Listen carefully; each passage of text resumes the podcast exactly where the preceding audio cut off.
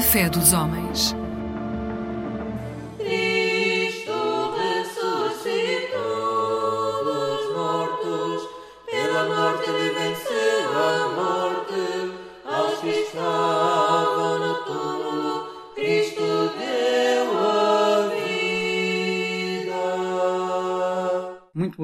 Chamo André Teixeira e nesta emissão da Igreja Católica Ortodoxa de Portugal temos connosco o Arcebispo Teodoro, a quem agradeço a sua presença. Gostaria de colocar-lhe algumas questões sobre a noção de família. Pode dizer-nos de que modo se deve enquadrar o cristão na sociedade em que vivemos? A tarefa básica do cristianismo ortodoxo é ensinar os seus filhos a viver de acordo com a vontade de Deus, a fim de que por esse meio sejam conduzidos à bem-aventurança eterna. Há quem encare o cristianismo meramente como uma esfera individualizada de experiências religiosas. O cristianismo, no entanto, é gerador de vida para a eternidade, na medida em que o próprio Senhor Jesus Cristo se autodefine como o caminho, a verdade e a vida. Deve-se realçar que, muito embora o comportamento de muita gente da sociedade atual se tenha vindo progressivamente a desviar dos ideais cristãos, não obstante, os seus conceitos e empreendimentos foram realizados em contexto cristão. O trabalho de muitos dos melhores artistas e cientistas está impregnado de uma marca claramente cristã. Além disso, fenómenos sociais importantes, tais como o desaparecimento da escravatura, a abolição progressiva da pena de morte, a defesa dos direitos e da dignidade humana, o aparecimento de toda uma série de instituições de caridade, estão todos imbuídos, desde a sua gênese, da marca do cristianismo. Pode dizer-nos a que nível se manifesta na sociedade a influência da família? Na medida em que o cristianismo é fonte, dinamizador e sustentador de vida, a influência transformadora e dignificante do cristianismo começa desde logo pela primeira célula da ordem da vida social, que é a família. Podemos acrescentar que no cristianismo ortodoxo, a família cristã é designada por igreja doméstica. De que forma um homem e uma mulher são abençoados por Deus de modo a constituírem uma família cristã ortodoxa? Sendo ambos cristãos ortodoxos e desejando vincular diante de Deus o seu laço de amor, essa união é concretizada em igreja pelo sacramento do matrimónio. O casamento cristão é entendido como um mistério divino. Ele tem em vista múltiplos aspectos, para além dos fatores mais básicos como a procriação e a conservação da espécie humana. Esta união deverá ser concretizada no amor, dois numa só carne, segundo a expressão da Sagrada Escritura. O aspecto mais espiritual do matrimónio tem a ver com a referência do homem ser o próprio Jesus Cristo e a referência da mulher à Igreja. Deverá o homem amar a sua mulher à semelhança do amor de Jesus Cristo à sua Igreja, que a amou, como afirma o apóstolo São Paulo, até à morte e morte de cruz. Do mesmo modo, deverá a mulher amar o seu marido, tal como a vida da Igreja não tem outro sentido senão para o seu Cristo. Isso significa, segundo o que acabou de dizer, que o principal objetivo do matrimónio ortodoxo não é a procriação, a geração de filhos? Em resposta a essa questão, podemos dizer que o principal objetivo do matrimónio não é a procriação, mas que a Igreja Ortodoxa considera como não natural ou mesmo não cristão o matrimónio em que voluntariamente não é gerada descendência. E nos casos em que um ou ambos os membros do casal estão impossibilitados de modo natural de gerar filhos, isso poderá comprometer o próprio matrimónio? Não, de forma alguma. Nesse matrimónio pode viver-se igualmente um amor perfeito, mas que deverá tomar outras formas, nomeadamente pela adoção de crianças ou a participação noutras boas causas em benefício da comunidade. A adoção de filhos é uma questão que deveria merecer uma especial generosidade e amor da parte das famílias em geral, levando a muito mais e melhores adoções das crianças que estão nessa situação, não somente pelos casais que ainda não têm filhos, como também pelos que já os têm. Por que será que tantos casamentos, nos dias de hoje, redundam em fracasso, terminando em divórcio? Uma das razões principais será, sem dúvida, a disposição precipitada, impensadamente descuidada e basicamente não cristã da grande parte da juventude contemporânea para a questão muito séria do casamento.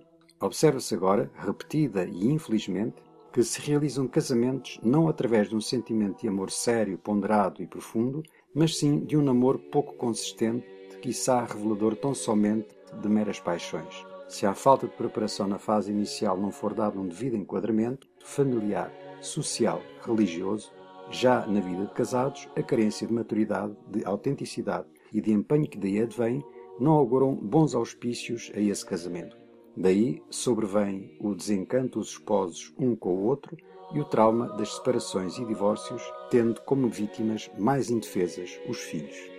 Como deverá pautar-se no matrimónio ortodoxo o relacionamento entre pais e filhos? Numa família cristã, é não apenas equacionado o relacionamento entre marido e esposa, como também entre pais e filhos. Frequentemente acontece que, ao encaminharem os filhos, os pais podem exercer sobre eles alguma prepotência que venha a defraudar completamente as vocações naturais das crianças. Em alguns casos, uma exigência desproporcionada sobre os filhos poderá conseguir apenas precipitá-los para o desânimo. Pior ainda é quando os filhos perdem a confiança nos pais, que deveriam ser para eles as autoridades e referências mais elevadas. Efeitos não menos lesivos e danosos para as crianças ocorrem ainda quando os pais mimam demais os seus filhos, sendo demasiado condescendentes para com eles e deixando-nos muitas vezes sem supervisão. A criança pode, por essa razão, sofrer um grande dano moral, pois a palavra de Deus adverte os pais no sentido de criarem e instruírem corretamente os filhos na lei do Senhor. Muitos pais deveriam repensar seriamente os efeitos danosos que trarão aos seus filhos quando descartam completamente a criação e educação deles, mesmo que os entreguem a amas de competência incontestada, pois nem mesmo elas podem substituir completamente os pais verdadeiros de uma criança. Falou nos deveres dos pais em função dos filhos, e quanto aos deveres dos filhos em função dos pais. Quanto aos filhos, à medida que vão crescendo, deverão entender igualmente as suas responsabilidades para com os pais. O quinto mandamento da lei de Deus adverte inequivocamente sobre o dever dos filhos de honrarem os pais. Os filhos tudo devem a Deus e aos seus pais que os criam, trabalhando tantas vezes, sacrificando a sua vida pessoal, educando-os com amor, ajudando-os muitas vezes, mesmo quando eles já se tornaram adultos e pessoas independentes. Pode um cristão ortodoxo casar com uma pessoa não ortodoxa? Não haverá o risco de comprometer a sua fé? Na Igreja Ortodoxa é possível o casamento misto de um cristão ortodoxo com outra pessoa cristã não ortodoxa, desde que esta não se oponha nem cause estorvo ou embaraço à livre expressão religiosa daquele que é ortodoxo. Deverá este último, o marido ou a mulher, ser o melhor exemplo da vida espiritual e de amor para com o outro membro do casal, de modo que a conversão do não ortodoxo possa também ser possível e ambos, unidos, encontrem a salvação no mesmo Senhor Deus e Salvador Jesus Cristo. Qual a importância da família no contexto mais alargado da pátria? Uma família forte e saudável é a primeira e básica unidade da sociedade e da sua pátria. O país mais forte e bem organizado chegará sem dúvida a uma situação de declínio e desintegração se a sua unidade familiar começar a cair aos pedaços e a família for desprovida de bases sólidas. Se, por outro lado, a unidade familiar for saudável e a sua manutenção estável, mesmo que ocorra um cataclismo à escala nacional, as pessoas e as famílias permanecem capazes de levar por diante a sua vida e aptas a restabelecer a força e a unidade da pátria. Quer isso dizer que o amor cristão deve ser exercido somente ao interior da sua pátria ou deverá extravasar dela? De acordo com o ensinamento claro e indubitável do Evangelho, o amor cristão é universal, isto é, abrangendo toda a humanidade. Para um cristão, cada pessoa, não importa a que nação, raça, religião, etc., possa pertencer, é o seu próximo a quem ele deve amar, de acordo com o mandamento do Salvador. Isso é-nos dito claramente pela parábola do bom samaritano e especialmente na sua conclusão. Nesta parábola, o Salvador mostrou ao fariseu o grau de misericórdia e amor que o bom samaritano evidenciou ao judeu assaltado e ferido, o homem de uma nação inimiga da sua. Mais adiante, ele exortou o fariseu: vai e procede do mesmo modo. É esta a lei do amor cristão. Não há contradição entre esse amor cristão à humanidade e o dever de ser patriota? Claro que não. Já no Antigo Testamento, a Sagrada Escritura contém inúmeros testemunhos de como os judeus amavam a sua Sião, a sua Jerusalém, o seu templo. O profeta Moisés deu um exemplo particularmente impressionante de amor pelo seu povo. Numa determinada ocasião, antes de Moisés descer do Monte Sinai com as tábuas da lei, o povo israelita traiu o seu Deus e adorou um bezerro de ouro. Então a justiça da verdade de Deus foi fortemente inflamada. Moisés começou a orar pelo seu povo que tinha pecado. Ele permaneceu na montanha quarenta dias e quarenta noites em oração. O Senhor ordenou-lhe: Afasta-te da minha presença para que a minha justiça se senta contra eles e os destrua. Mas o grande profeta começou a orar ainda mais fervorosamente e finalmente exclamou: Perdoa-lhes o seu pecado, e se não lhes perdoardes, então risca-me também do teu livro da vida. E o Senhor atendeu a Moisés. Não é essa uma prova evidente de patriotismo autêntico? Encontramos um exemplo similar no Novo Testamento, na vida do Santo Apóstolo Paulo, que, sendo odiado pelos seus compatriotas e considerado como um traidor à fé dos seus pais, respondeu: Eu serei voluntariamente banido da presença de Cristo pela salvação dos meus irmãos, os israelitas. Tal como Moisés, São Paulo estava disposto a sacrificar até mesmo a sua salvação pessoal eterna pela salvação do seu povo. Mas o maior exemplo de todos e modelo cristão perfeito é o da vida do próprio Senhor e Salvador Jesus Cristo. No Evangelho lemos que ele veio, em primeiro lugar, ao seu próprio povo. Por exemplo, quando ele entrou em Jerusalém, aos gritos de Hosanna, e todo o povo rejubilava, o Salvador chorou. Ele não chorou por si mesmo, mas por esta cidade e pela ruína daqueles que agora o aclamavam exclamando Hosanna. Mas que poucos dias depois bradariam Crucifiquem-no. Assim amou ele o seu próprio povo com um amor imenso e inexcedível, entregando por ele a sua própria vida. Ao seu povo, todos que verdadeiramente quiserem ser seus discípulos, ensinou o Senhor o grande mandamento: amar a Deus sobre todas as coisas e ao próximo como a nós mesmos. Possamos nós fazer deste grande mandamento o nosso programa de vida e cumpri-lo com autenticidade. Muito obrigado, Sr. Arcebispo. Obrigado.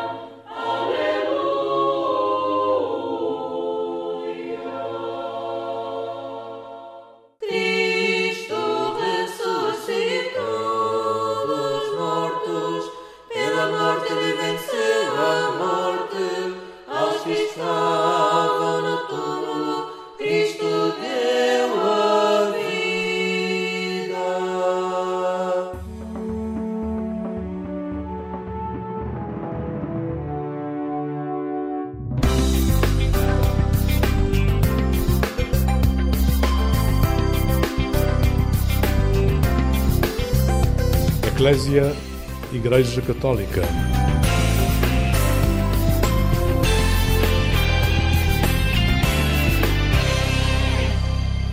Muito bom dia, está com o programa Eclésia, o programa da Igreja Católica, aqui na Antena 1 da Rádio Pública, e queremos situar-nos neste domingo no reinício ou início de tantas atividades que acontecem, seja no ambiente escolar, seja, enfim, no regresso ao trabalho, seja também no ambiente pastoral, em tantas paróquias, comunidades, onde eh, se recomeçam agora atividades em diferentes âmbitos e talvez com o impulso eh, da Jornada Mundial da Juventude, eh, o impulso eh, do dinamismo jovem que se quer agora espelhar eh, eh, em, tantas, em tantas comunidades.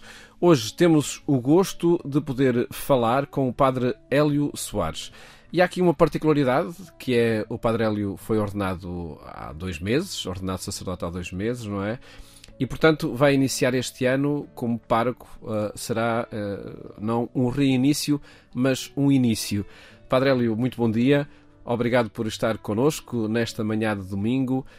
Um, e, e, a primeira pergunta que lhe fazia e a primeira, a primeira partilha que lhe pedia era precisamente sobre o seu estado de espírito uh, iniciar uh, o trabalho na liderança de uma paróquia, nós podemos, enfim, olhar para isso como algo distante, uh, como algo, enfim, muito normal, mas acredito que para quem faz isso pela primeira vez, existe aqui alguma novidade, existe, não diria apreensão, mas alguma expectativa para, para o que aí vem.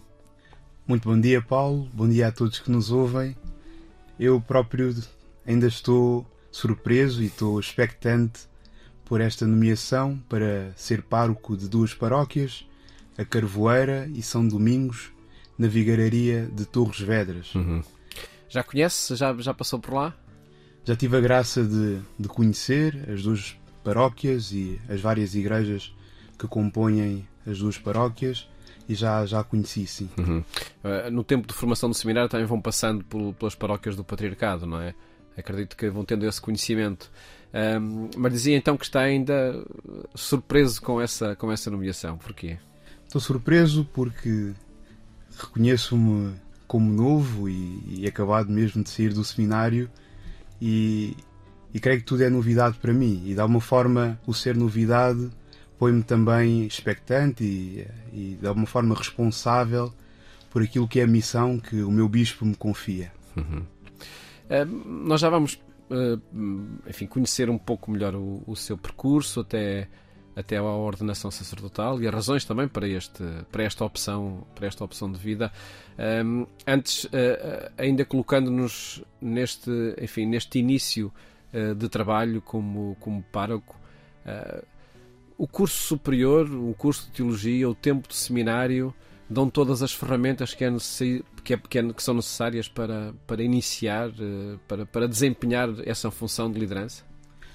O curso no seminário tem, tem uma proposta integral que procura tocar em todas as áreas, de alguma forma, do Ministério Pastoral. Todavia, depois o estar no terreno obriga a uhum. organizar e orientar-se melhor. Mas o seminário procura ser ferramenta, procura ser primeiro impulso para aquilo que é a missão pastoral. Uhum. Uh, noutras profissões, uh, nós encontramos, enfim, com frequência, um tempo de estágio, um tempo de preparação. Há estágios curriculares, há estágios profissionais. Uh, no sacerdócio, como é que é? No sacerdócio também há, há estágios curriculares.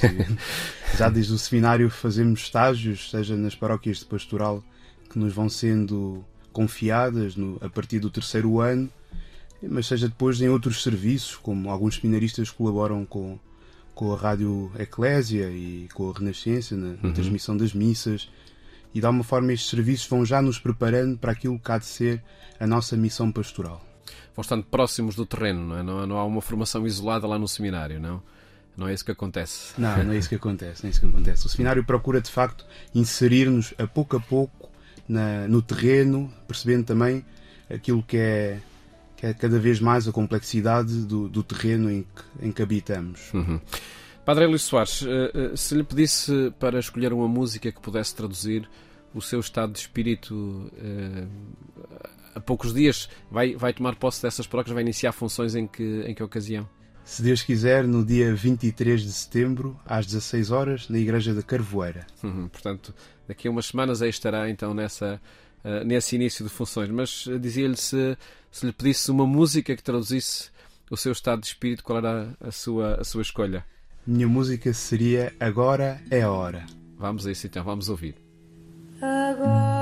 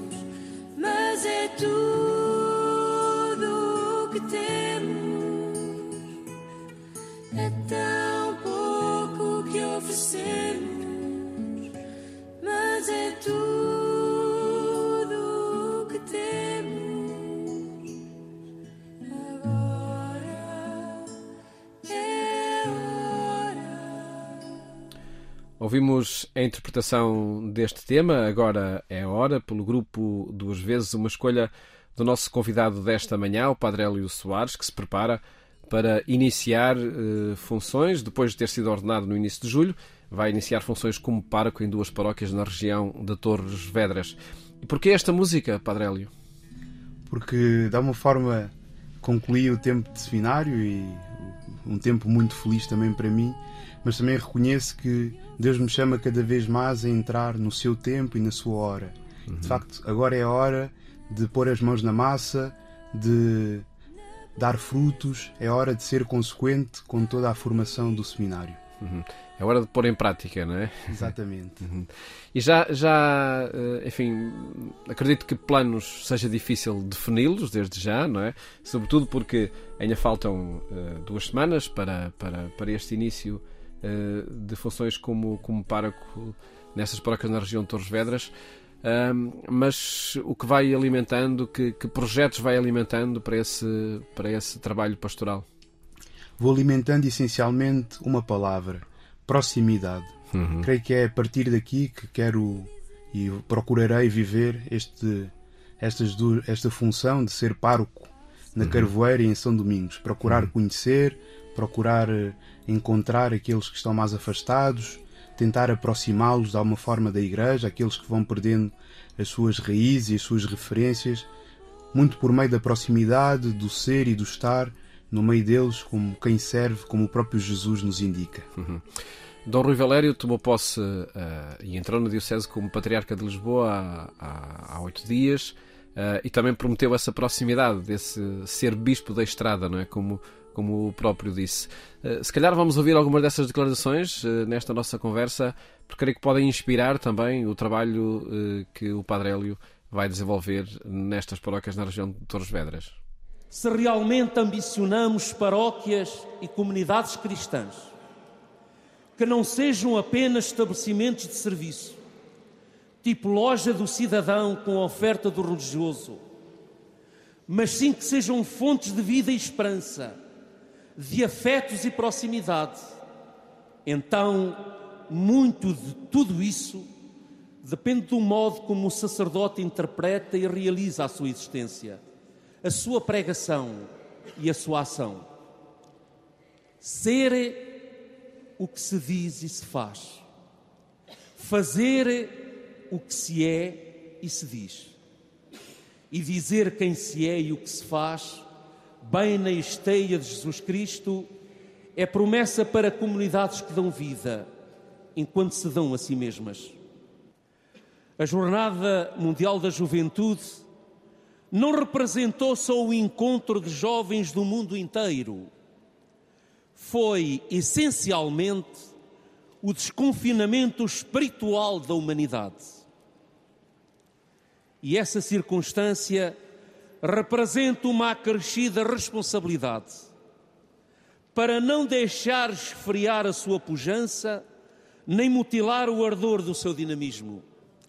A grande esperança da Jornada Mundial da Juventude não residiu só, nem principalmente, na quantidade de jovens aqui reunidos, nem apenas no entusiasmo que, como a aureola, iluminou aqueles dias nem somente no elevado nível pastoral e evangelizador que todos nós tivemos a graça de testemunhar.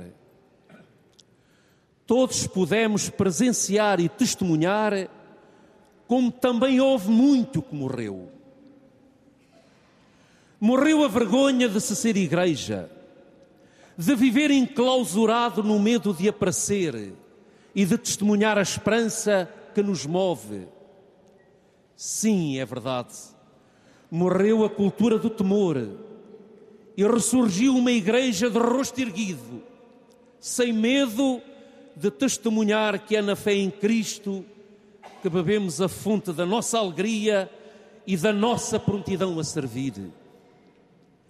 Que é Ele que nos mobiliza a sair das inúmeras zonas de conforto para dar a cara e a vida, se preciso for pelas causas e pelo mesmo Cristo.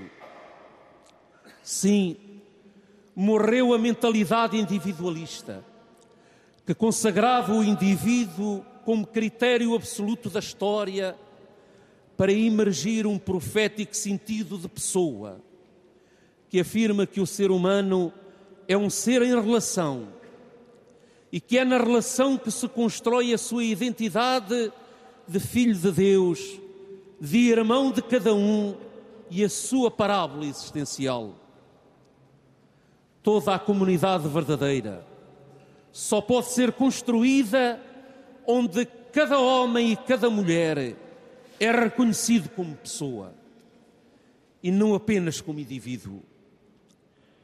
Caminhamos todos com o Papa Francisco na laboriosa fadiga de encontrar a forma justa de dizer ao mundo de hoje que a Igreja é para todos, mas também do homem e da mulher no seu todo, na totalidade da sua identidade e condição. Morreu ainda uma forma de ser Igreja que o Papa Francisco apelida de clericalismo e renovou-se a consciência da comunidade cristã ser a totalidade do povo de Deus. A sinodalidade que emergiu em cada onda mostrou que, a partir da centralidade de Cristo, todos são chamados a participar da alegria da vida nova e do amor aos irmãos. Ouvíamos Dom Rui Valério na homilia de tomada de posse e também eh, de entrada solene na Diocese de Lisboa, com essa promessa de proximidade, de conhecimento um, e de fazer com que o trabalho nas paróquias não seja um balcão de serviços, como o próprio uh, disse, uh, também rejeitando esse conceito de uma fé self-service, como, como também o próprio afirmou. Uh, inspira esta atitude do Patriarca de Lisboa, Padre Hélio? É muito inspiradora porque creio que vem na linha também do, dos seus antecessores. Uhum. Já o Dom Manuel Clemente pautava muito pela, pela cura pastoral, pelo o cuidado pelos sacerdotes, pelo cuidado pela, pela formação no seminário e pela proximidade. Uhum. E creio que o facto do nosso novo patriarca, o Dom Rui, manter esse cunho pela cura pastoral das pessoas, por meio da proximidade também, creio que é essencial e nos indica também o norte e o nosso próprio caminho como uhum. sacerdotes. Uhum. Dom Rui Valério também dizia que estamos numa época diferente, um novo paradigma, um, o que é que quem é sacerdote, quem é padre hoje, que estilo de vida, que estilo de liderança, uh, que estilo, uh, enfim, de trabalho em cooperação deve implementar? Deve implementar um estilo que cada vez mais o Papa Francisco nos indica, que é o da sinodalidade, uhum. pôr-se à escuta daquilo que o Espírito quer dizer à Igreja. E muitas vezes o Espírito quer falar à Igreja por meio daqueles que nos são mais próximos, por meio daqueles que estão mais afastados da Igreja.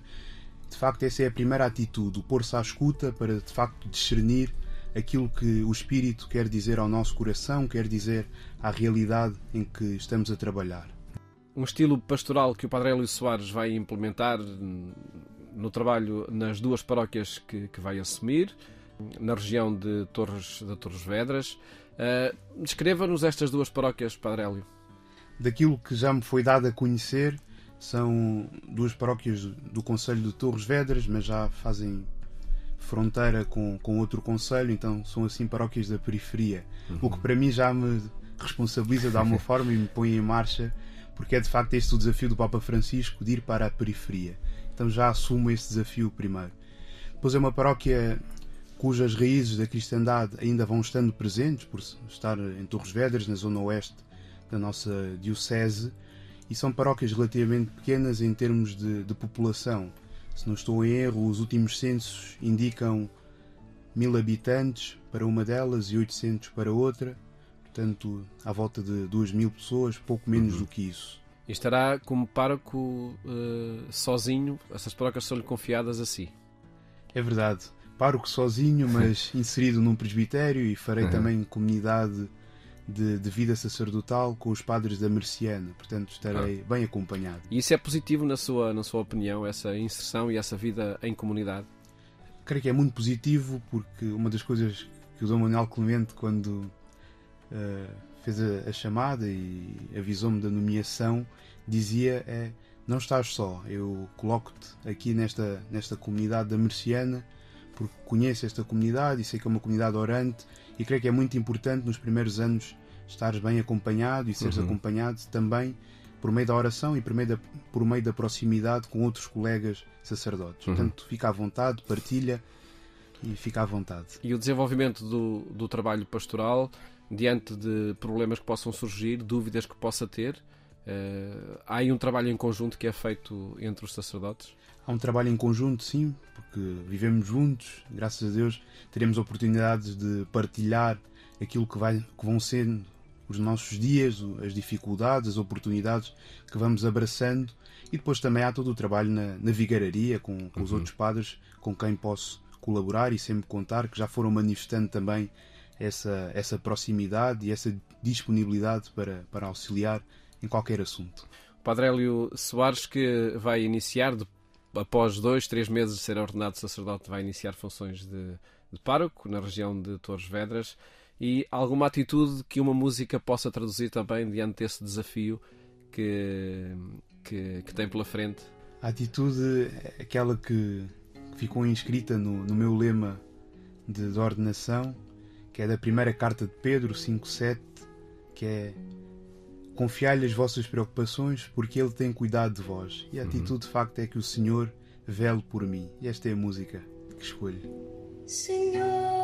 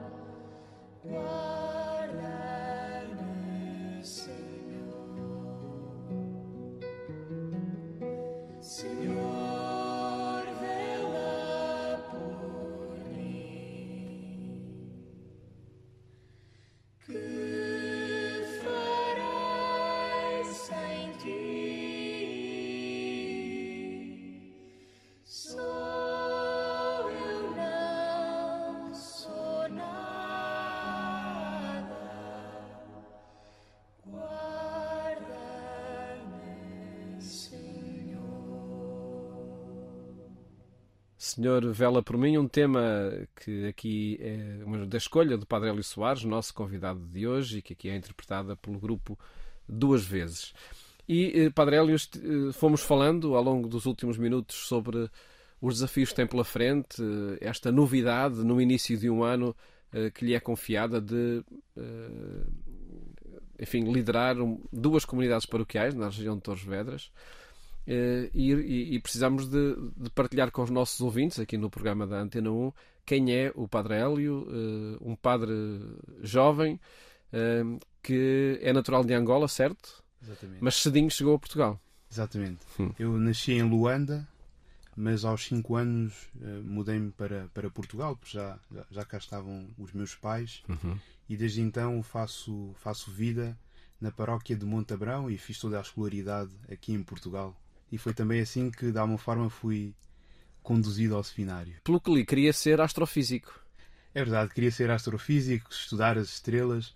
Graças a Deus surgiu no meu coração que as estrelas mais belas não habitam no céu, mas habitam de facto aqui na Terra e são as pessoas que são chamadas a cuidar e a, e a velar por elas. Para que cheguem ao céu também. Também, exatamente. Enfim, nessa linguagem, nessa imagem que, que, que nos, que nos eh, sustenta. E o que é que o atraía na, na física e na astrofísica? Me atraía-me o facto da lógica, da exatidão, da, da precisão das coisas, o perceber que o universo estava bem desenhado e estava bem calculado, isto fascinava-me.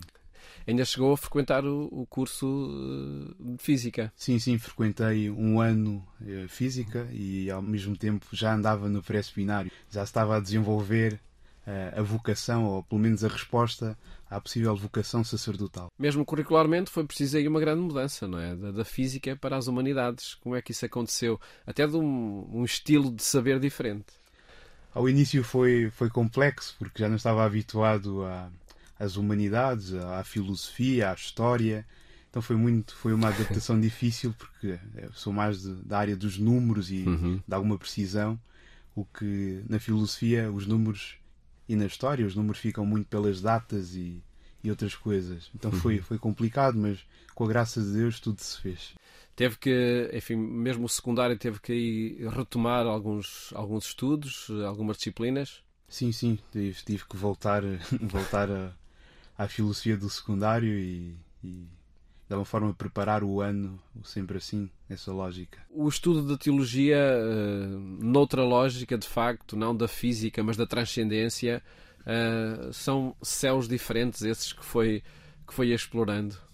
De facto, são, são céus diferentes, são é um céu grandioso, diria também, céu com muito por explorar, e foi isso que de alguma forma me foi também fascinando e atraindo ao coração.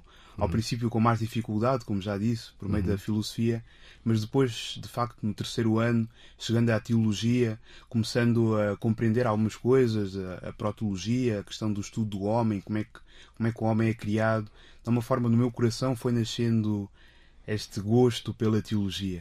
A teologia, que não é uma ciência exata como, como é a física, não é? Eh, Não, não, teve, não não é?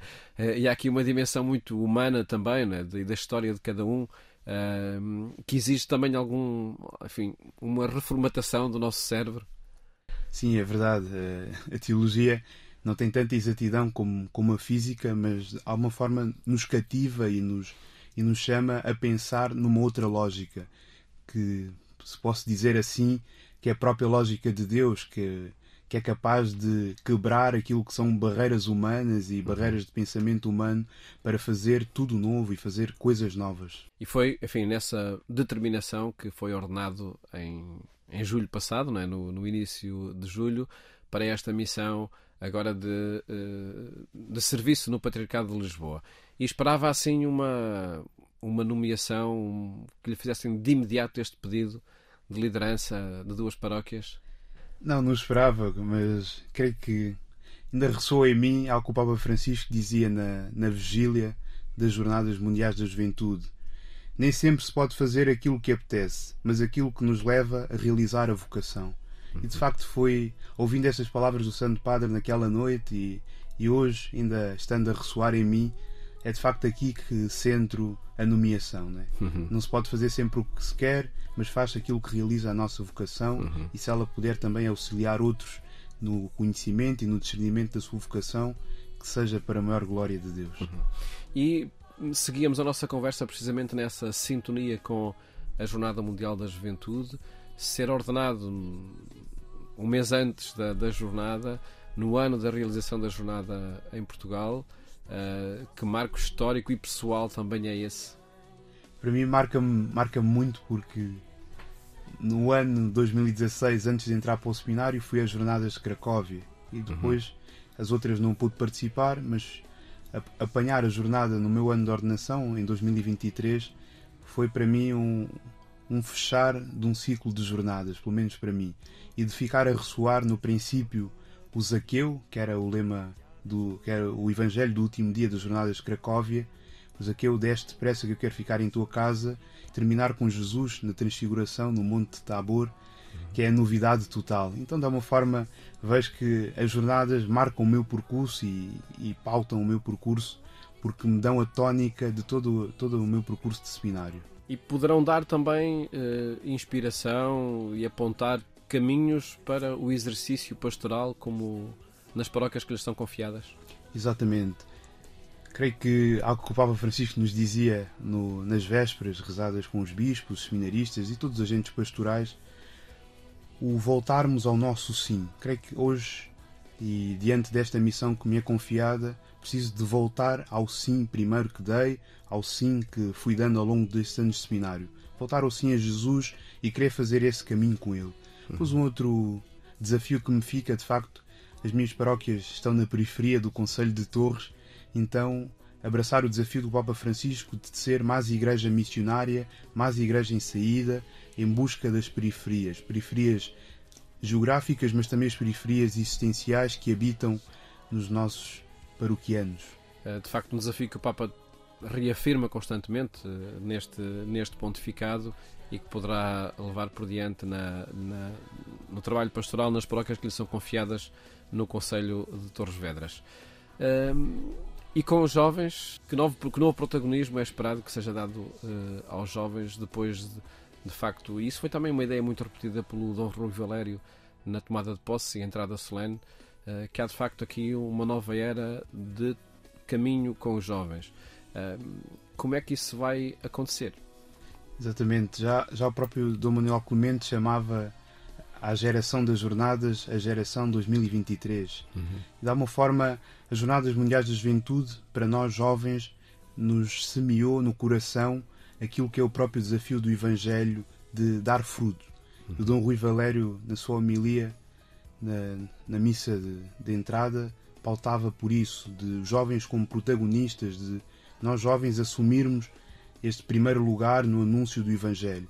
De uma forma, também trago os jovens de, das minhas paróquias ao coração para dizer que eles são protagonistas e vou procurar semear e continuar a regar os frutos que a própria Jornadas Mundiais da Juventude carregaram no coração daqueles jovens, procurando dar frutos, frutos de santidade, uhum. frutos de, de, evangelização, frutos de crescimento até à estatura de Cristo. Eh, confiando-lhes uh, missões, responsabilizando-os por, por serem uh, agentes e, e autores também da missão. Exatamente. As Jornadas Mundiais da Juventude trouxeram à nossa Diocese, mas também as dioceses que foram acolhendo, o desafio de ser COP, ser COV, de uma forma já há a organização, não é? A organização, exatamente. E já há estruturas montadas por isso. Agora é só, de facto, agarrar bem estas estruturas e convertê-las naquilo que é necessário, porque os jovens, como digo, já estão uhum. bem preparados para isso e já estão mesmo expectantes também, de uma forma, por continuar este trabalho das Jornadas Mundiais da Juventude, que não terminou no dia 6, mas agora continua cada um na sua, na sua paróquia, na sua vigararia, na, na diocese, e de alguma forma queremos fazer esse trabalho com os jovens. Em toda esta missão que o Padre Hélio Soares vai agarrar, enfim, de forma nova, sendo hum, responsável de duas paróquias, após ter sido ordenado há dois meses, Uh, acredito que seja um trabalho que a paróquia de origem Montabrão uh, está consigo e que a sua família também está consigo. Estão sim, têm, têm perguntado quando é que é a tomada de posse, estão com medo que eu, que eu vá às paróquias sem, sem avisar, mas estão, têm manifestado também muito carinho, atenção, proximidade e querem também fazer-se presente no, no dia 23 na, na tomada de posse. E eles têm, têm me acompanhado nestes, nestes dias, nestas uhum. semanas o entregar uh, a uma nova missão do Padre Luís Soares após ter sido ordenado e que quisemos partilhar neste programa de domingo aqui na Antena 1 da Rádio Pública. Quisemos partilhar com quem nos ouve nestes dias que são de recomeços uh, em tantos setores, em tantas áreas da atividade profissional, pessoal, familiar, também na atividade pastoral nas paróquias. Há de facto aqui um recomeço e, enfim, vemos em tantas agendas a tomada de posse de novos párocos no caso do Padre Hélio, que hoje esteve connosco, é, é o início, é a primeira vez que estará como pároco de duas paróquias após ter sido ordenado sacerdote no início de julho. Agradeço o Padre Hélio ter estado connosco, a partilha que teve e desejo muitas felicidades para esse trabalho pastoral. Obrigado, sim. Muito obrigado por ter estado connosco. Obrigado também a quem nos escutou ao longo destes minutos aqui no programa Eclésia da Antena 1 e votos de um ótimo domingo.